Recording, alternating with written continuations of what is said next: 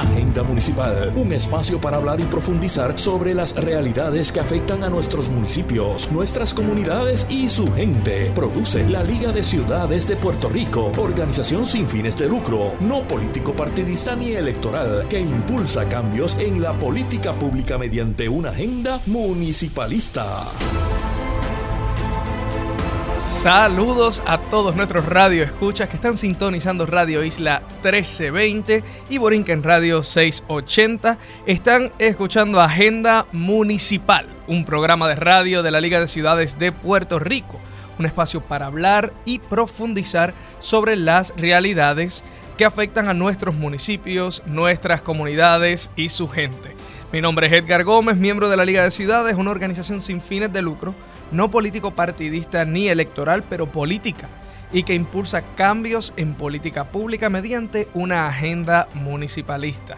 Este espacio lo hemos creado para educar, para comunicar nuestras agendas, pero sobre todo las realidades de los municipios, sin los cuales no existiría el ente de gobierno más cercano a la comunidad y el principal proveedor de servicios eh, esenciales a las comunidades. Si alguno de nuestros radioescuchas está sintonizando y quiere conocer más de la Liga de Ciudades de Puerto Rico, pueden visitarnos en www.ligadeciudadespr.com donde pueden conocer nuestros eh, diferentes servicios y proyectos y además encontrar nuestras redes sociales como Liga de Ciudades de Puerto Rico, eh, Facebook, Instagram y X ahora.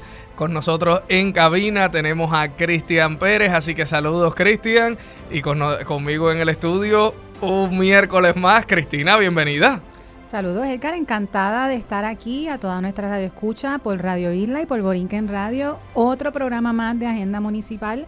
Así que entusiasmadísima con la agenda que tenemos hoy. Yes. Oye, te, extrañamos, te extrañamos la, semana pasada, pero nos dejaste excelente representación con... La mejor evidencia del crecimiento de la liga y de que tenemos una agenda bien definida es que nadie hace falta. El programa estuvo súper Lenu, Camila, nuestras compañeras del programa de Bandera Violeta, de verdad, eh, medular. El miércoles que viene no vengo, así que me puedes empezar a extrañar desde ahora. Muy bien, muy bien, Cristina. Así que alguien estará eh, de nuestro equipo de la Liga de Ciudades, así, que estará también uniéndose a nuestros radio escuchas. Y bueno, Cristian, ¿qué tenemos ahora? El tema de la semana. Así que en el tema de la semana vamos a estar tocando ahí un tema muy importante, Cristina, que yo creo que resuena con muchos ciudadanos eh, en Puerto Rico y es el deporte y el municipalismo, ¿no? O sea, ¿cuántas veces son los municipios quienes dan ese, ese primer enlace, ese primer contacto eh, con la ciudadanía o con un niño o un joven y es a través del deporte que lo hacen? Así mismo es y quizás desde una agenda municipalista, quizás nosotras podríamos decir, no vamos a hablar del deporte y el municipalismo, vamos a hablar de la justicia social y el municipalismo, porque tener espacios de deporte, tener espacios de actividad lúdica, de esparcimiento, lo hemos dicho una y otra vez en la Liga de Ciudades, es justicia social.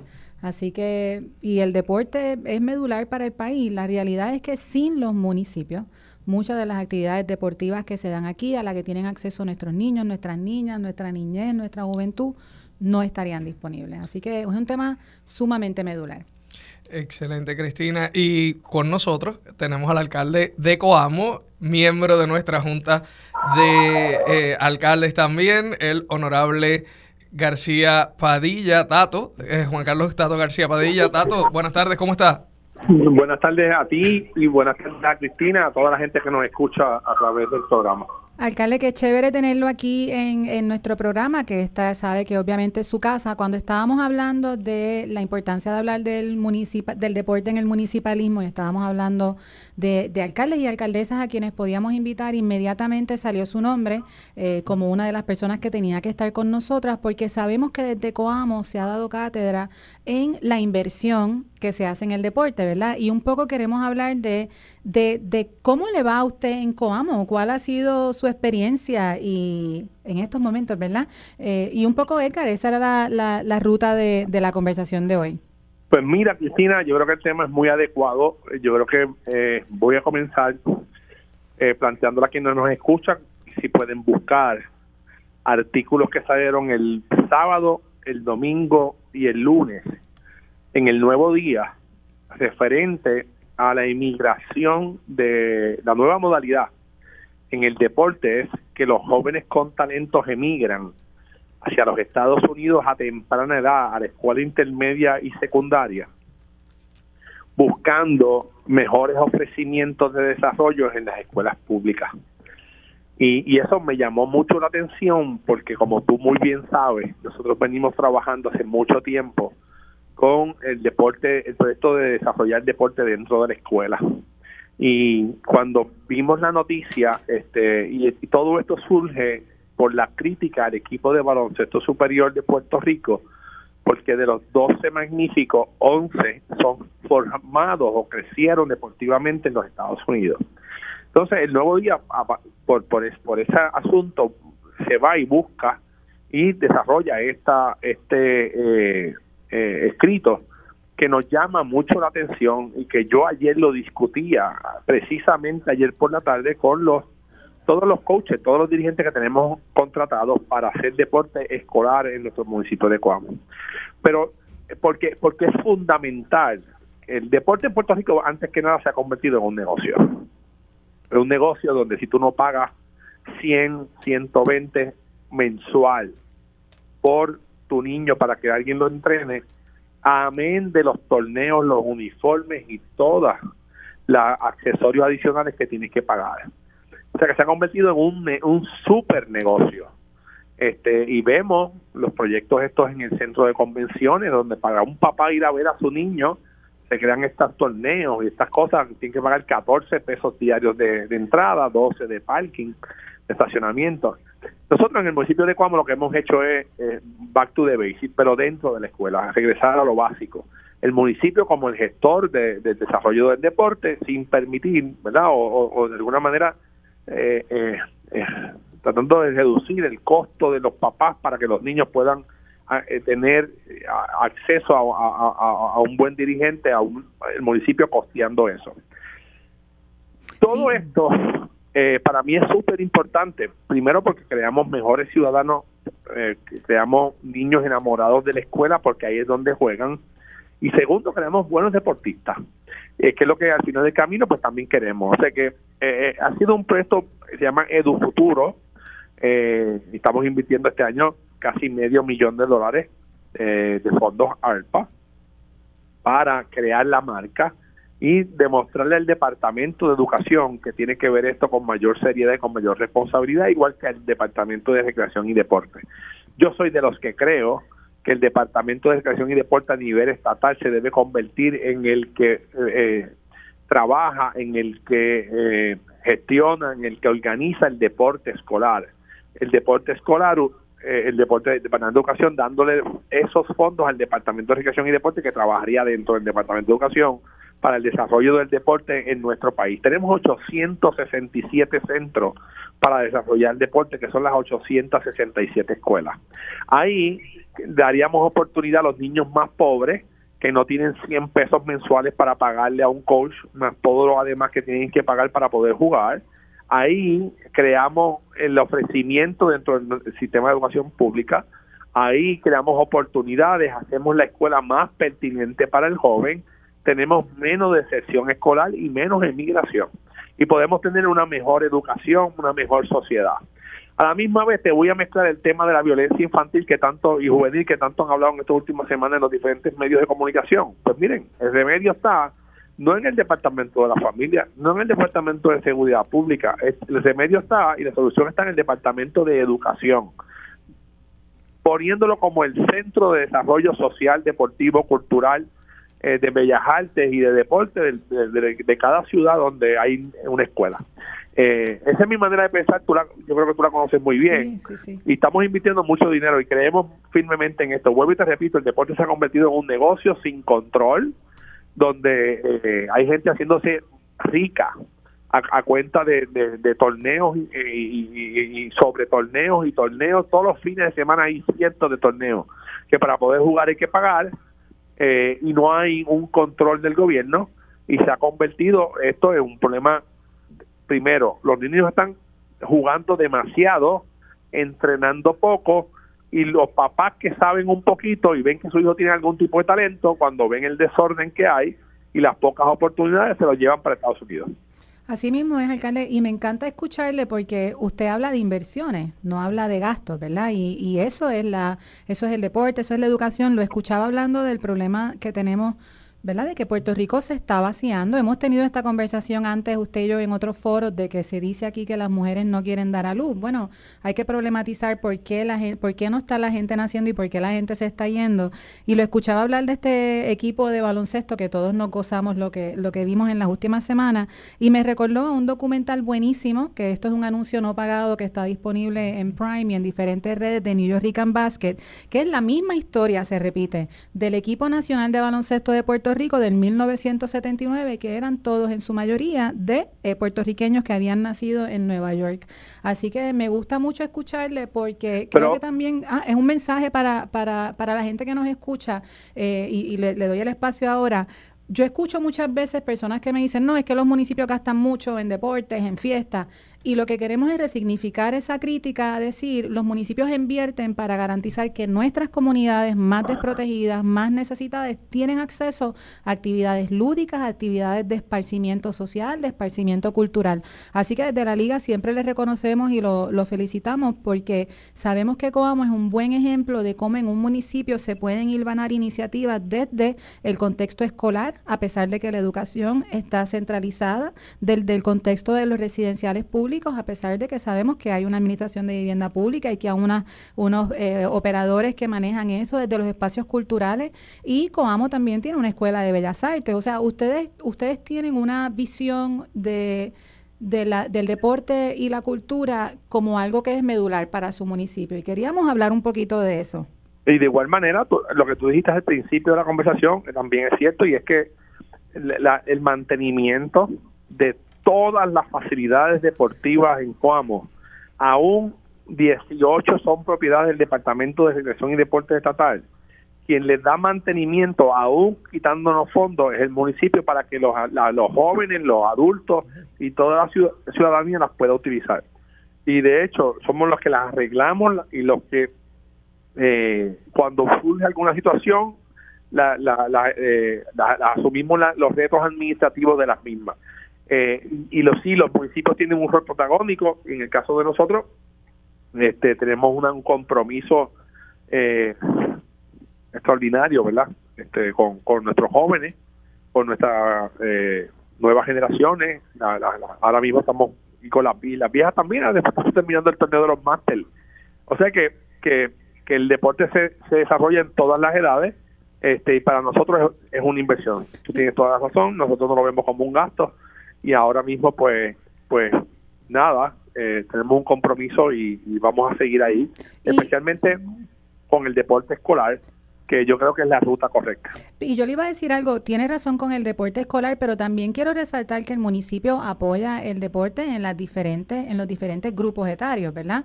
Eh, en un momento, no sé si todavía está la, Liga de Baloncesto Superior Nacional, estaban los maratonistas de Coamo, yo me he perdido los, los deportes últimamente, pero pues no, ya no, no, tenemos la liga puertorriqueña. Esa, esa, es que yo me, confundo porque para mí baloncesto es baloncesto, me disculpan. Eh. Tuvimos PCN, pero el, PCN en municipios con, con comercio pequeño, ¿verdad? Este, pues complicadísimo.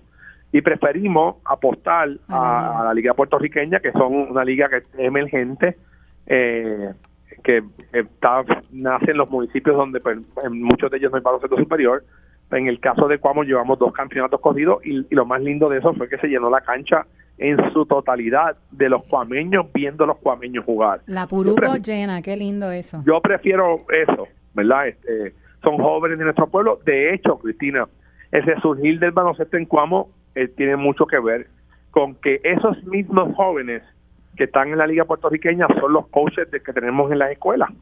¿Y qué pasa? Se ha creado una empatía, se ha creado una eh, nuevos héroes eh, y, ha, sido eh, un, evento bien lindo ver cómo los niños, o llevando a los papás, para que los, los lleven a ver a, a, su, a su coach, a su dirigente, que es el que juega de Coamo. ¿Ve? Y, y, te digo, eh, primero somos la franquicia de más fanaticada en esa liga, y segundo, las últimas cuatro fechas la cancha estuvo llena a su capacidad, tres mil y pico de personas. Este, y yo pues es parte de ese ejercicio, ¿verdad? Este, de empoderar a los jóvenes que se conviertan en líderes y que a la, misma vez asuman liderato en la ciudad. Ah, eh, así de magnífico, así de, de lindo es el deporte cuando se utiliza correctamente y no se utiliza como un negocio. Y, y yo sé que usted tiene un historial, mis disculpas de la liga, yo honestamente veo juegos de baloncesto y lo que pienso es en baloncesto, se me olvidan todas esas cosas, pero yo sé que usted tiene un historial personal de baloncesto en su vida, sin embargo, los deportes en los que el municipio de Coamo invierte no es solamente el baloncesto, o sea, ustedes han dicho, tenemos una comunidad, tenemos niños, tenemos adultos, adolescentes que quieren hacer cosas vamos a desarrollarlas de acuerdo a sus necesidades. Díganos qué deportes eh, el municipio apoya en Coamo. Ahora mismo tenemos voleibol eh, femenino, estamos eh, trabajando con el masculino, porque en Coamo nunca ha habido tradición de, de voleibol masculino, pero estamos trabajándolo. desde las categorías menores, ¿verdad? Para ir levantándolo poco a poco. Tenemos béisbol, tenemos tenis de mesa, tenemos fútbol, tenemos lucha olímpica, tenemos karate, eh, se corre, vamos, ¿verdad? Se corre muchísimo, tenemos eh, estamos trabajando, eh, tenemos fondo, ¿verdad? Pero, pero ver cómo podemos ahora con la rehabilitación de la pista, podemos levantar la pista y campo, ¿verdad? Vamos a tener una pista de cinco, de nueve carriles, este, con todas las medidas internacionales, o sea que eso va a quedar chévere. Vamos, vamos, ya estamos organizándonos para levantar el, el, la pista y campo.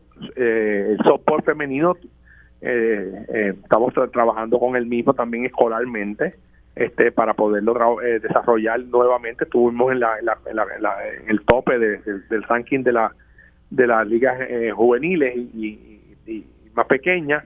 Pero y en otras modalidades más. Seguimos invirtiendo en el deporte. Así mismo es alcalde en el deporte en la cultura en la educación y que es chévere escucharle porque es, importante que los que las personas que nos escuchan, ¿verdad? Tanto en Radio Isla como en, en Borinquen Radio sepan la cantidad de iniciativas que tienen los municipios que no suelen ser resaltadas en los medios, ¿verdad? Porque estas no son las historias que necesariamente queremos escuchar. Así que desde parte de la Liga de Ciudades, como siempre, le damos nuestras más profundas gracias por ser uno de nuestros, de los integrantes de nuestra Junta de Alcaldes, pero también por siempre dar cátedra, ¿no? Yo lo que único que le voy a pedir es que me deje saber cuándo es el próximo juego para comprar boletos con tiempo. Bueno, pues la Liga Puertorriqueña empieza en noviembre, ah, pues o sea que te, te voy a invitar para que vengan. Es una liga de pueblo, donde todos los jugadores tienen que ser del pueblo, ¿verdad? A menos que haya unas circunstancias que, eh, extraordinarias, por ejemplo, en este caso que se cesa Juan Díaz y Villalba, pues esos jugadores pueden ir a jugar a otros pueblos prestados en los que la franquicia de sus pueblos regresa. Este y, sí, este el béisbol doble A, este ahora mismo está Calle y, y Camuy en la final. nosotros promovemos mucho la clase A, ¿verdad? Tenemos la liga, son más ligas de barrio que entre barrios, ¿verdad? Estaba Cuyón ahora mismo contra Paso Seco de Santa Isabel, pero, los Macuya contra los Molineros. Que, a, mí me gusta mucho promover que, que sea el desarrollo comunitario a la misma vez y que, que el dinero se quede en la ciudad. Claro, es una es la mejor manera de, de, invertir el dinero en las comunidades. Nadie como un alcalde o alcaldesa que esté conectado a sus comunidades puede eh, aportar de esta manera, ¿verdad? Porque ustedes tienen una mirada panorámica.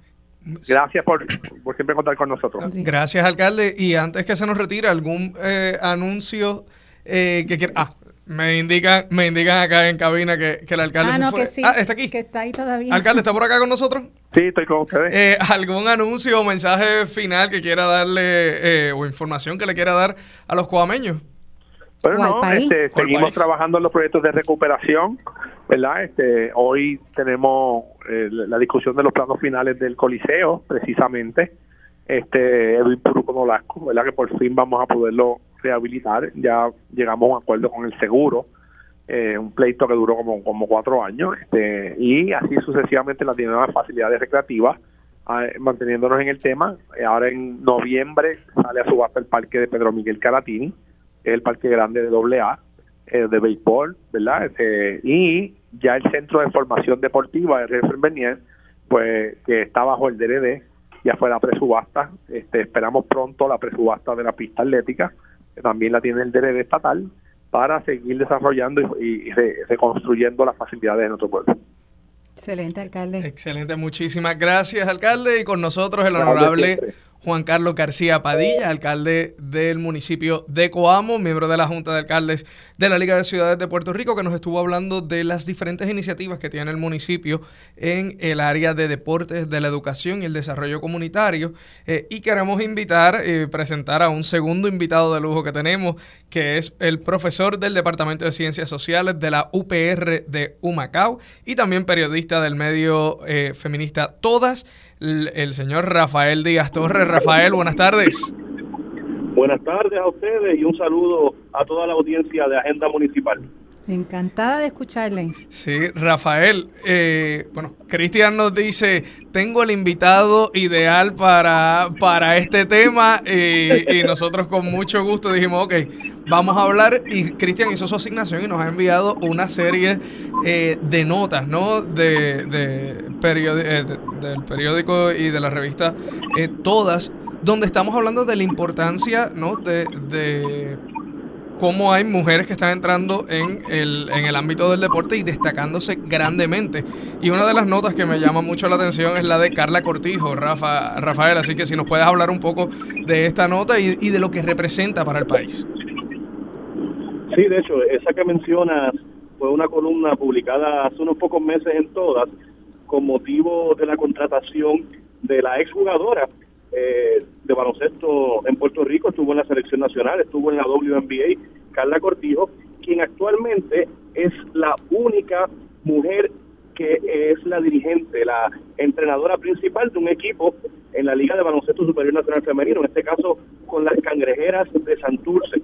Eh, no es la primera, sin embargo, ya han pasado muchísimos años desde la última vez que la Liga de Mujeres de Baloncesto, que es uno de los deportes más populares en Puerto Rico, ya han pasado muchos, muchos años desde que eh, no había una mujer. Así que la contratación de Cortijo es básicamente un recordatorio de que en Puerto Rico no solamente hay excelentes jugadoras, también hay excelentes entrenadoras. Tenemos, por ejemplo, eh, jugadoras que todavía están activas como Pamela Rosado, Taira Meléndez, que además de ejercer como jugadoras en los equipos de Morovis y Carolina respectivamente, también son las dirigentes, las entrenadoras de las selecciones juveniles de Puerto Rico de mujeres. Y, hay, hay toda una historia de mujeres que han de alguna manera u otra sobresalido a nivel del baloncesto escolar, a nivel del baloncesto universitario y en muchísimos Parece que se cayó. Porque cuando hablamos de baloncesto en Puerto Rico, específicamente de quienes dirigen equipos, probablemente la gente piensa pero en Flor Meléndez, Julio Toro, actualmente Nelson Colón, que es el entrenador del equipo nacional masculino, que obviamente son excelentes entrenadores que han aportado al desarrollo del baloncesto en Puerto Rico, pero se nos olvida las aportaciones de, de todas estas mujeres. Y yo creo que Carla Cortijo es esa oportunidad para que más equipos se atrevan, para que más equipos finalmente se den cuenta que las mujeres eh, son excelentes entrenadoras, no tienen realmente nada que envidiarle a otras entrenadoras en el mundo y que hay que recordar de hecho que Puerto Rico estuvo hasta hasta ayer clasificado como el décimo mejor equipo del mundo en baloncesto femenino. Digo hasta ayer porque esta mañana salió la nueva actualización de la FIBA para baloncesto femenino y Puerto Rico ahora está en, el, en la posición número 2 en el mundo que todavía sigue siendo una excelente clasificación. Eh, en el caso del equipo masculino, estamos ahora mismo en la posición número 20 en el mundo. Se espera que esa, esa clasificación suba durante estos días debido a la buena participación que tuvieron en el Mundial que terminó en días recientes. Eh, pero yo quiero hacer énfasis eh, y dando seguimiento a la intervención del alcalde de Coamo sobre el deporte y los municipios. Eh, yo creo que el rol de los municipios aquí, sí, obviamente muchos municipios dan apoyo a equipos profesionales, por ejemplo, franquicias del baloncesto superior nacional, franquicias de la Liga de Voleibol eh, Superior Femenino Masculino, y eso está realmente... Eh, esos equipos muchas veces aportan al sentido de pertenencia de la gente con su municipio, pero realmente la prioridad de los municipios debe ser promover el deporte en sus etapas formativas, es decir, ese deporte eh, que pueda de alguna manera u otra acercarse a, a niños, niñas, jóvenes, eh, adolescentes, que de alguna manera u otra puedan eh, hacer acuerdos de colaboración con el Departamento de Educación, con las universidades, específicamente aquellos municipios que eh, cobijan universidades, ya sea de la UPR o del sector privado. Y, y algo bien, bien importante, y dentro de ese concepto o visión del deporte como un ente formativo y qué pueden hacer los municipios. Yo creo que es importante que eh, se reconozca que el deporte puede ser una gran herramienta para la educación, la educación popular, la educación de valores, la educación con perspectiva de género. Recuerdo hace unos años que asistía a una actividad, había un torneo comunitario de voleibol eh, organizado por comunidades que son parte del Caño Martín Peña en San Juan y recuerdo muy bien que era un torneo de voleibol para jóvenes y el lema del torneo era eh, darle un bloqueo a la violencia machista, como bien dice, el bloqueo que es la principal arma ofensiva en el voleibol, eh, lo que le llaman por ahí el quileo también. Y, y, ese era el lema. Así que más allá de competir, de dar unas medallas a los equipos ganadores, la actividad se utilizó para crear conciencia sobre eh, cómo combatir, cómo erradicar o cómo eh, de alguna manera u otra minimizar la violencia machista que sabemos que tanto daño hace. Eh, ahora mismo, en Puerto Rico, a nivel del Senado, hay un proyecto de ley que está evaluándose precisamente para eh, abordar y combatir lo que es el hostigamiento y las desigualdades de género en el deporte puertorriqueño.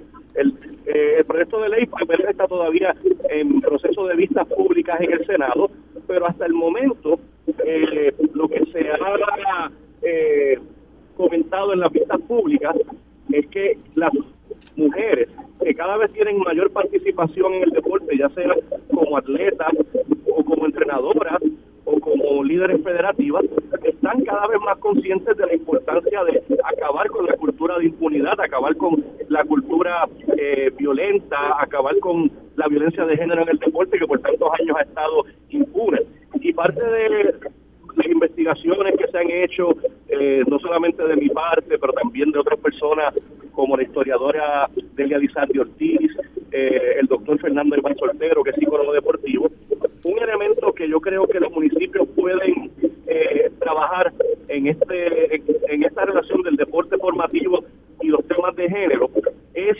cómo combatimos la brecha que hay entre lo que las jugadoras entienden que hay que hacer, porque las jugadoras están conscientes de que hay que acabar con la cultura de hostigamiento en el deporte. Sin embargo, parece que el memo todavía no ha llegado a muchos entrenadores y a muchos líderes federativos. Así que el problema principal que tenemos en Puerto Rico es precisamente que las personas que toman las decisiones no necesariamente están en sintonía con lo que hacen o con lo que creen las jugadoras que debe hacerse. Y me parece importante que una iniciativa como la que tiene la Liga de Ciudades, que es eh, las banderas violetas eh, que se le están obviamente dando a aquellos municipios que trabajan el tema de la violencia de género, que de alguna manera u otra, en esos cumplimientos con las banderas violetas que Liga de Ciudades, de alguna manera se incluya también el deporte como parte de esos criterios para darle la bandera violeta a los municipios. Rafa, voy agra agradecido y voy a, a, aguantar ese pensamiento porque tenemos que ir a una breve pausa, así que por favor no te retires porque cuando regresemos queremos entonces retomar eh, en ese punto. Y bueno, ya me están indicando que tenemos que irnos a la pausa. Están escuchando Agenda Municipal, un programa de la Liga de Ciudades de Puerto Rico que se transmite a través de Radio Isla 1320 y Borinquen Radio 680 para educar y comunicar sobre lo que es la agenda municipal y la agenda de país. Así que vamos a una breve pausa y regresamos.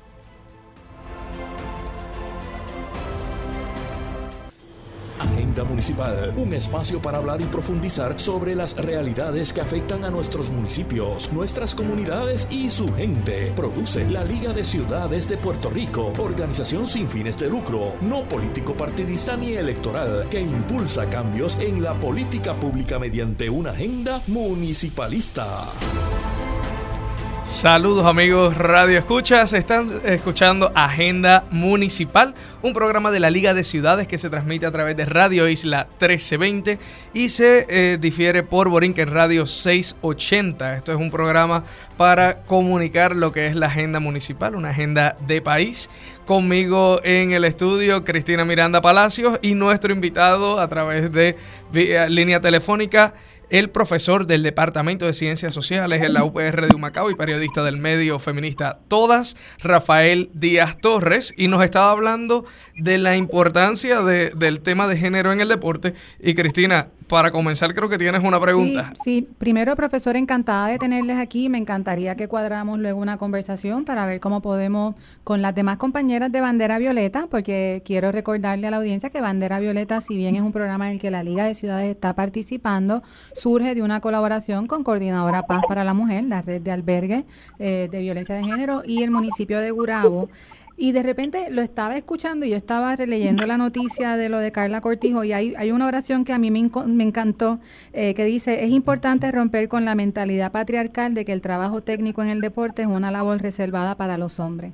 Yo diría que además de la parte técnica, también la, la parte del juego, ¿no? ¿Verdad? De cómo se ve el deporte en Puerto Rico. Y yo le escuchaba hablando del asunto de todo por lo que pasamos las mujeres, ¿verdad? Porque, porque hay unas cosas por las que las mujeres pasamos que son estas microagresiones diarias, estas, estos comentarios soslayados que se dan en diferentes espacios, también agresiones directas Creo que el ejemplo más concreto y más global es lo que pasó en, ¿verdad? En, el, en la final del juego de, por la Copa Mundial, cuando España gana históricamente ese juego. Yo me levanté temprano para, para verlo y de repente lo que debió de haber sido una gran victoria se convirtió en un debate acerca de un beso. Eh, De un beso que realmente es una agresión sexual, pero el trato que se le dio a la cobertura fue bien interesante y yo quería, ¿verdad?, traer ese tema porque, eh, porque es una manera de evidenciar a nivel amplio global lo que de seguro y lo que sabemos que pasa en Puerto Rico. Así que no solamente ampliar el asunto de los cuerpos técnicos, usted tiene toda la razón, Carla Cortijo, yo creo que es una heroína no solamente por ser mujer, sino también por ser una mujer negra que, que que vive su identidad. Eh, creo que es un gran ejemplo para el país, pero queríamos hablar un poco de eso ya, ya cerrando eh, para ver cuáles son sus pensamientos acerca de eso. Sí, eh, mencionas el lamentable incidente que opacó la celebración del equipo nacional de España que ganó la Copa del Mundo en el deporte del fútbol. Y lamentablemente, y por la misma línea de lo que estás mencionando, no es un caso aislado. Eh, tuvo tuvo mucha cobertura, mucha discusión precisamente porque ocurrió en, uno de los eventos deportivos más vistos en el mundo, en vivo, pero cuando uno analiza la trayectoria de los que dirigen las federaciones de fútbol, incluyendo a Luis Rubiales, que finalmente renunció... Se fue, se fue, cogió el mensaje. Sí, eh, se fue, exacto, finalmente renunció ayer, pero de manera, eh, después de hacer tanto daño que se pudo haber evitado. Eh, estas jugadoras la haber ganado la Copa del Mundo de fútbol fue realmente un acto eh, heroico, no solamente porque ganaron para su país, pero fue una reivindicación de las luchas que ellas llevaban eh, liderando años en España y en general en Europa, en las ligas profesionales eh, de fútbol de Europa. Y mucha gente en la misma federación, esa federación que dirigía Luis Rubiales, cuando ellas pedían eh, aumentos salariales, que se cerrara la brecha de paga eh, en comparación con los futbolistas hombres, a ellas las tildaban de, de las tildaban de que, de, que, le daban una rabieta.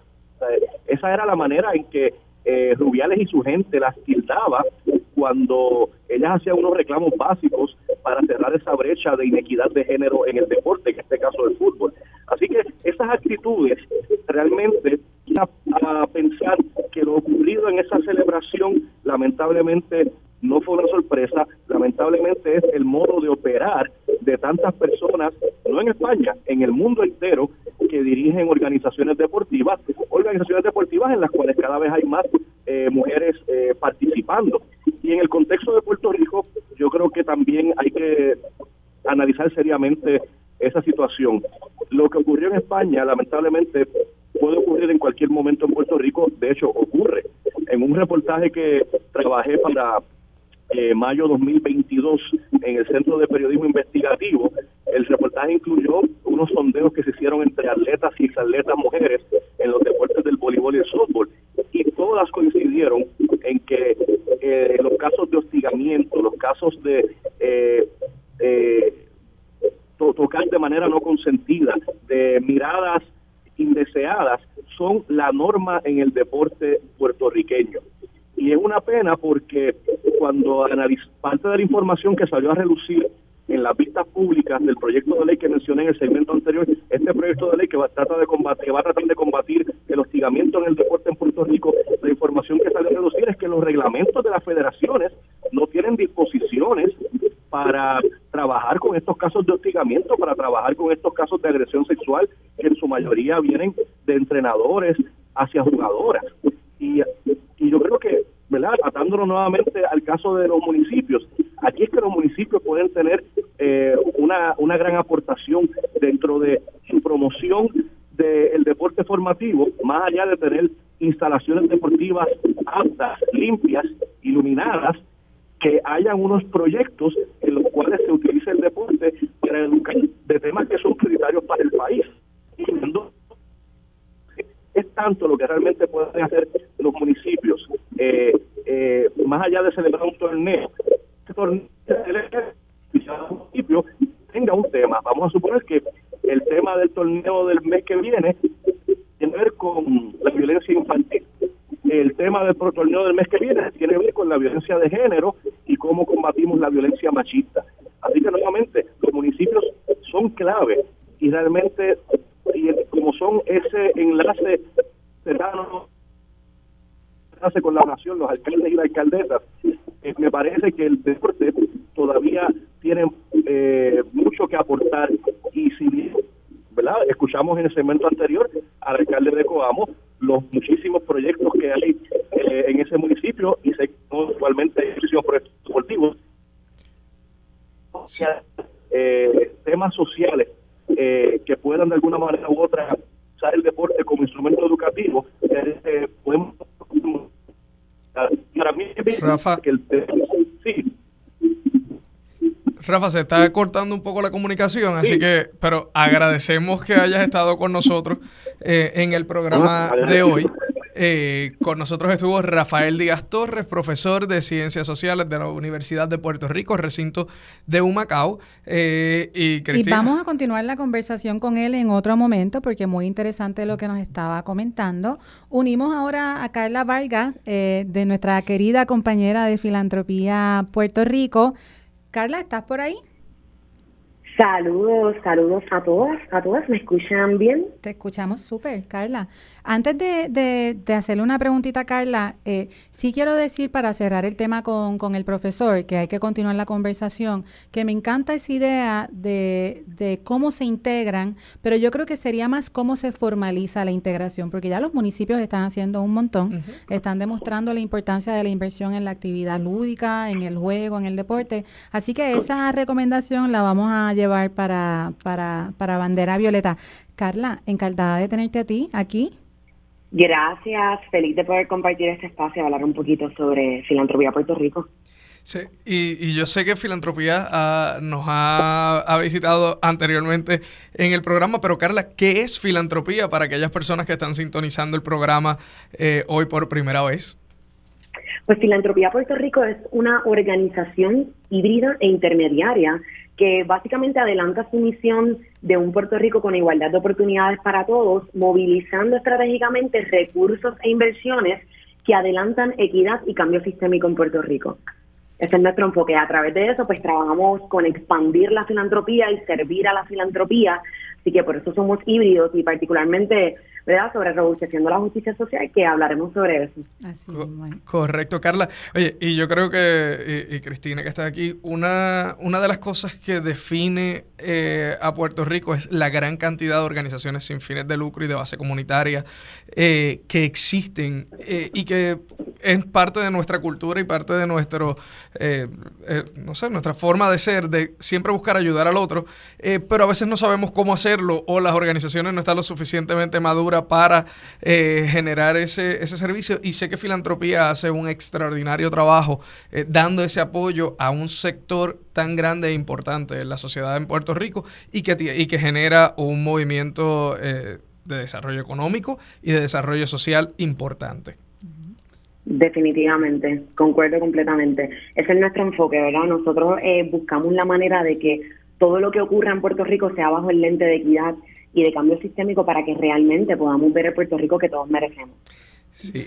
A nuestra, a, las personas que nos escuchan tanto en Guapa, en Borinquen Radio, discúlpeme como en Radio Isla, el viernes y este fin de semana estuvieron saliendo, salieron dos artículos, uno en primera hora y uno en el nuevo día, unos artículos bien buenos. Vamos a subirlos a las redes para que la audiencia la pueda ver. Y un poco hablaba en ese artículo, se, se capturaba, Carla, lo que pasó la semana pasada en cuando ustedes nos invitaron a estas organizaciones que forman parte de este cohorte de robusteciendo la justicia social, del cual la liga se honra en ser parte.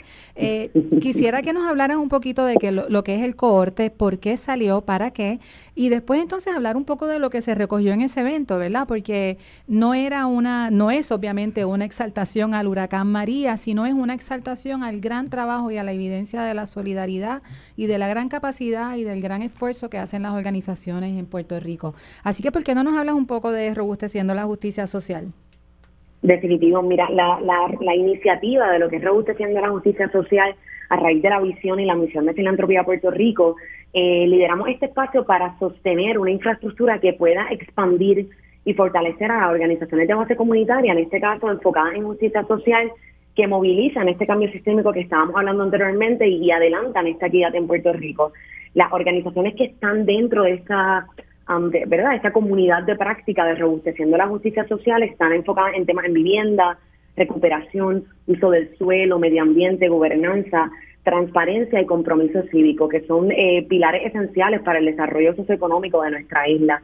Eh, un poco sobre lo que es la comunidad de práctica, además de ser una práctica filantrópica que precisamente revela y evidencia la importancia de la colaboración entre pares, entre organizaciones, el acompañamiento y, y definitivamente lo esencial que es problematizar asuntos de país en conjunto. Tenemos ocho organizaciones, entre esas ustedes, la Liga, Em, que nos reunimos trimestralmente em, eh, hace ya dos años, desde el 2021, para precisamente tener todas estas conversaciones estratégicas, para poder recibir insumo entre las mismas organizaciones que aunque trabajan con justicia social en Puerto Rico, no necesariamente se unen, no necesariamente están em, siempre en el mismo espacio, así que esta comunidad de práctica eh, como colectivo, lo que proporciona definitivamente es intercambio de saberes, no solamente en asuntos de país, sino como líder en el sector social que tiene unos retos. Eh, buscamos ahí que, que puedan tener conversaciones sobre la salud financiera, que se puedan tener conversaciones sobre el futuro y el presente también. Em, y, bueno, esto comenzó hace dos años para dar un poco de contexto. Antes de que arrancáramos, como quien dice, con esta iniciativa, proporcionamos un, un proceso de autodiagnóstico guiado para estas organizaciones. Esta es una, iniciativa que eh, de tres años y antes de que las ocho organizaciones comenzaran a hacer una propuesta o a, visionar qué querían hacer a tres años, se les proporcionó esta herramienta que les ayudó y les aportó a que pudiesen ver cuáles eran las oportunidades, las fortalezas, las debilidades y que de ahí pudiesen realizar un proyecto y una iniciativa Em, que, realmente respondiera a, su organización. Así que por ahí comenzamos, eh, ya luego de eso con una propuesta más dirigida, comenzamos a tener estas reuniones, comenzamos a, proporcionar estas relaciones que a lo largo del tiempo se han fortalecido más, han hecho hasta colaboraciones entre las mismas eh, organizaciones en diversos temas y realmente ha sido algo súper bueno de ver y, y, fue algo que evidenciamos dentro de lo que fue el conversatorio la semana pasada, que hacía referencia, Cristina, cómo las organizaciones realmente han avanzado la recuperación en Puerto Rico, cómo hemos avanzado en cambio sistema, sistémico y, en equidad, que yo creo que eso fue lo que realmente puntualizó este conversatorio que, dialogamos hace, hace unos días. Sí, yo quiero decir, Carla, que para, para nosotras en la liga ser parte de este cohorte, además de un gran reconocimiento, ¿verdad? Por el que nos sentimos honradas, reconociendo que hay muchas organizaciones que trabajan mm. con justicia social en Puerto Rico, ¿verdad? También ustedes tenían un interés de apoyar organizaciones eh, emergentes, hay organizaciones que llevan más tiempo, pero yo quiero decirle a la radio audiencia que en estos tiempos de crisis y de tanta volatilidad y de la interseccionalidad de tantas cosas que pasan, yo pienso que una de las mayores aportaciones de este cohorte es el, la creación de una comunidad de colaboración, ¿verdad? Eh, esa, esa, nosotras todas nos conocíamos, digo nosotras porque somos todas mujeres las líderes. Está Gallardo, pero entonces está en minoría del, del CRH, todas nos conocíamos, pero ha sido, yo pienso, gracias a los esfuerzos de filantropía, estos encuentros cada tres meses, hemos podido fortalecer aún más los lazos de colaboración porque como estamos haciendo tantas cosas y estamos entre lo, lo, lo urgente a veces no nos deja tiempo para lo importante, la creación de este espacio ha sido una gran aportación de filantropía a las organizaciones. Y yo creo que en el, en el, en el conversatorio, que me gustaría que explicaras un poco la razón detrás de ese, de ese conversatorio, a mí me hicieron una pregunta acerca de cuál había sido la principal, eh, la principal aportación de, de, este esfuerzo. Y yo quiero compartir mi contestación, pero antes quiero que tú nos, nos comentes un poco de, de por qué hicieron este conversatorio, ¿Qué se le quiere comunicar? ¿Qué tú entiendes que se comunicó? ¿Qué faltó? ¿Qué, qué faltó por decir? ¿Qué queremos repetir? Definitivamente las organizaciones, como bien menciona Cristina, hay, hay un montón de organizaciones que están em, trabajando sobre la justicia social en Puerto Rico, ¿no? Y avanzando en, en esta temática. Sin embargo, poder tener ocho organizaciones en un mismo espacio hablando sobre lo que se ha hecho como país, ¿verdad? Eh, yo creo que es súper importante para que realmente podamos contextualizar el proceso de recuperación de Puerto Rico. Si bien sabemos que resta mucho camino por recorrer, creo que es bien importante que realmente podamos preguntarnos cómo se ve ese Puerto Rico recuperado que merecemos y que queremos.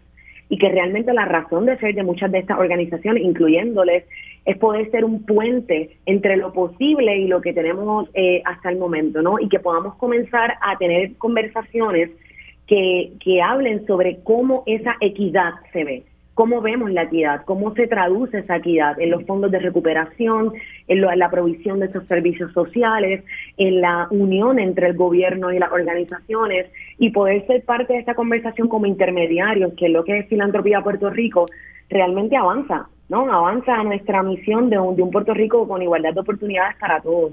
Así que este conversatorio surge de la super necesidad de realmente visibilizar lo que las organizaciones están haciendo como comunidad de práctica también y, que también pudiésemos hablar sobre los datos que están sobre la mesa. No son simplemente esfuerzos, eh, sino que ustedes han podido levantar unos datos súper sustanciales para lo que son las políticas del país, de igual manera. Así mismo es. Ustedes también en filantropía, bueno, voy a decir mi contestación. Yo pienso que cuando a mí me preguntaron que cuál fue la mayor aportación y que cuánto habíamos adelantado, porque también hay un enfoque bien cuantitativo, ¿verdad? Hemos adelantado si tenemos tantos techos, hemos adelantado si tenemos tantas cosas. Si fuésemos a medir el progreso de la, de la cuasi recuperación, pues quizás saldríamos un poco deprimido, ¿verdad? Porque no se ha adelantado tanto. Eso y yo pienso que hay que hay que ser honesto, ¿verdad? Por diferentes cosas que hemos hablado aquí, por asuntos de nuestra realidad colonial, por asuntos de la excesiva centralización que existe en el país. Sin embargo, yo pienso que a seis años de María eh, la mayor aportación de, este desastre, ¿verdad? O sea, lo, lo, lo, único que podríamos decir que es cuasi positivo, bueno, que es positivo, pero que no teníamos, no hubiera sido necesario el desastre para saber esto, es que nos quitó la venda de los ojos, ¿verdad? Había muchas personas que pensaban que Puerto Rico estábamos todos en el mismo bote. A mí no me gusta nunca esa analogía porque podemos estar en el mismo océano y en el mismo mar y hay unos que, como ustedes saben, están sin lancha, sin bote, sin nada. Pero sí yo pienso que, que, ha sido importante cómo la palabra equidad ha ido subiendo eh, de importancia, ¿verdad? Trabajamos para la equidad, trabajamos desde la equidad. Y yo sí pienso que esos cambios de narrativa, si bien quizás alguien podría decir que son eh, superficiales, son importantes porque evidencian un gran compromiso, una realización de que se tiene que trabajar desde el lente de la equidad, de la equidad y porque informan nuestras iniciativas. Así que... Eh, nosotras siempre estamos agradecidas de, Filantropía PR. Ustedes tienen unos podcasts bien chéveres. Sería bueno si le puedes compartir a la radio audiencia dónde pueden conseguir más información de filantropía, pero también dónde pueden conocer más acerca de las organizaciones a las que ustedes sirven, incluyendo las fundaciones que ustedes agrupan, ¿verdad? Claro que sí. Eh, nosotros, pues, bueno, les invito definitivamente a que puedan entrar a nuestra página filantropiapr.org. Ahí nosotros tenemos muchísima información sobre no solamente cómo nosotros expandimos la filantropía con este tipo de iniciativas como robusteciendo la justicia social, eh, sino que también hablamos sobre nuestro servicio a nuestros miembros, al sector eh, filantrópico, a nuestro ecosistema filantrópico y cómo nos posicionamos como intermediarios. También tenemos podcast, intentamos documentar todo lo que hacemos a través de, de blogs, así que sería súper chévere invitarles a que puedan ver y puedan conocer más sobre las organizaciones, qué se está haciendo y todo el camino recorrido en estos dos años. Tuvimos este conversatorio la semana pasada pero trimestralmente nos reunimos, también tenemos reuniones eh, individuales, también las organizaciones colaboran y todo eso lo hablamos para que podamos ver como, como Puerto Rico, ¿no? como la sociedad y las organizaciones que estamos trabajando, que realmente sí hay un grupo grande de organizaciones que está en el frente trabajando por la justicia social de Puerto Rico que todos queremos ver y nos merecemos. Así mismo Yo eh, le invito a todos y a todas las personas que nos escuchen a que, a que sintonicen los podcasts de Robusteciendo la, de, de Filantropía PR. Eh, Carla, ¿dónde se pueden escuchar los podcasts? No sé si... En, la, en la misma página pueden entrar, pues, bueno, pueden buscarnos por Somos Filantropía en, en, en YouTube y nos pueden buscar también en Spotify, en las plataformas de audio, pero en nuestra misma plataforma de webpage de filantropiapr.org van a poder encontrar también toda la información relevante a los podcasts. Hablamos un poquito más sobre lo que es la comunidad de práctica, relevante a lo que es la robustación de la justicia social. Hablamos un poquito más sobre lo que, um, ¿verdad?, nuestro servicio al ecosistema filantrópico y desglosamos toda nuestra iniciativa y toda nuestra visión. Así que pueden ubicarnos en YouTube, Spotify y también nos pueden ubicar en nuestra página web donde van a poder encontrar un poquito más sobre todo lo que hacemos. Algo que me gusta del podcast de ustedes es que ustedes van... Eh, el primero, el primer episodio es de ustedes, de, de filantropía, así que pueden conocer más, pero ustedes están entrevistando eh, filantropía, o sea, fundaciones y también están entrevistando directores y directoras de organizaciones, ¿no? Un poco evidenciando que ustedes sirven a una, a una comunidad amplia. Correcto, sí, y, servimos tanto al mundo filantrópico, ¿verdad?, como también a las organizaciones de base comunitaria eh, todo en torno a la equidad y el cambio sistémico. Es súper interesante poder entrar a los podcasts y escuchar lo que realmente desde ambos espacios se está haciendo y se está adelantando. Así que les invito definitivamente a que puedan, a que puedan sintonizarnos en los podcasts. Perfecto, Carla, muchísimas gracias eh, por acompañarnos en la tarde de hoy. Tenemos con nosotros, estuvo con nosotros Carla Vargas eh, de Filantropía PR, eh, una de las organizaciones sin fines de lucro, de lucro en Puerto Rico que nos ayuda a crear y a fortalecer ese ecosistema de organizaciones sin fines de lucro y fundaciones para el desarrollo de, una comunidad de práctica, ¿no? y la Liga de Ciudades es parte de ese primer cohorte que, eh, que está trabajando con robusteciendo la justicia social. Así que agradecido, Carla, de estar con nosotros en la tarde de hoy. Cristina, estamos llegando al final de nuestro programa. Llegando al final del programa, súper entusiasmada con la intervención del alcalde de Caguamo, Juan Carlos García Padilla, compartiendo cómo la visión del municipio acerca de la importancia de la inversión en el deporte, en la actividad lúdica, desde un acercamiento de justicia social, de equidad entusiasmadísima siempre de, poder estar con Carla. El equipo de Filantropía PR es un equipo espectacular que evidencia la gran calidad de recursos que tenemos en el país. Personas como Glenis, personas como Carla, eh, Anja, toda esa gente fabulosa que tienen, que tienen en Filantropía PR. Quiero aprovechar para hacer un anuncio a todas. Y que no se nos olvide que estuvo también con nosotros y el profesor, Rafael de repente, Como estoy haciendo una cosa de la universidad, de repente me dio un poquito de ansiedad mencionar profesor, pero sí, el profesor estuvo aquí con él vamos a seguir hablando porque nos interesa muchísimo, pero quería hacer un anuncio a todas aquellas personas que trabajan con organizaciones sin fines de lucro, con el tercer sector, que tengan iniciativas que quieran compartir, que quieran documentar. Agenda Municipal está aquí para hablar de la agenda municipalista, ciertamente, pero la agenda municipalista es la agenda del país. Así que este es un espacio que está disponible para venir a a compartir y no solamente a problematizar, sino también venir a compartir las cosas buenas que pasan en el país, compartir también las cosas malas que pasan en el país, Yo soy fan de problematizar, Edgar lo sabe, así que este es un espacio amplio. Perfecto, gracias Cristina, gracias Cristian en la cabina. Esto ha sido Agenda Municipal, un programa de radio de la Liga de Ciudades de Puerto Rico, eh, transmitido por Radio Isla 1320 y diferido por Borinquen Radio 680. Pueden encontrarnos eh, y sintonizarlos por ambas emisoras de radio y también en nuestra página de Facebook podrán ver la transmisión en vivo del programa. Nuestra página de Facebook la pueden encontrar como Liga de Ciudades de Puerto Puerto Rico. Adicional a eso pueden encontrar muchísima más información de la Liga de Ciudades en www.ligadeciudadespr.com y les recordamos que este es un programa de radio de la Liga de Ciudades para hablar, profundizar y sobre todo eh, eh, mirar las realidades que afectan a nuestros municipios, nuestras comunidades y su gente. Muchas gracias y que tengan buenas tardes. Chao.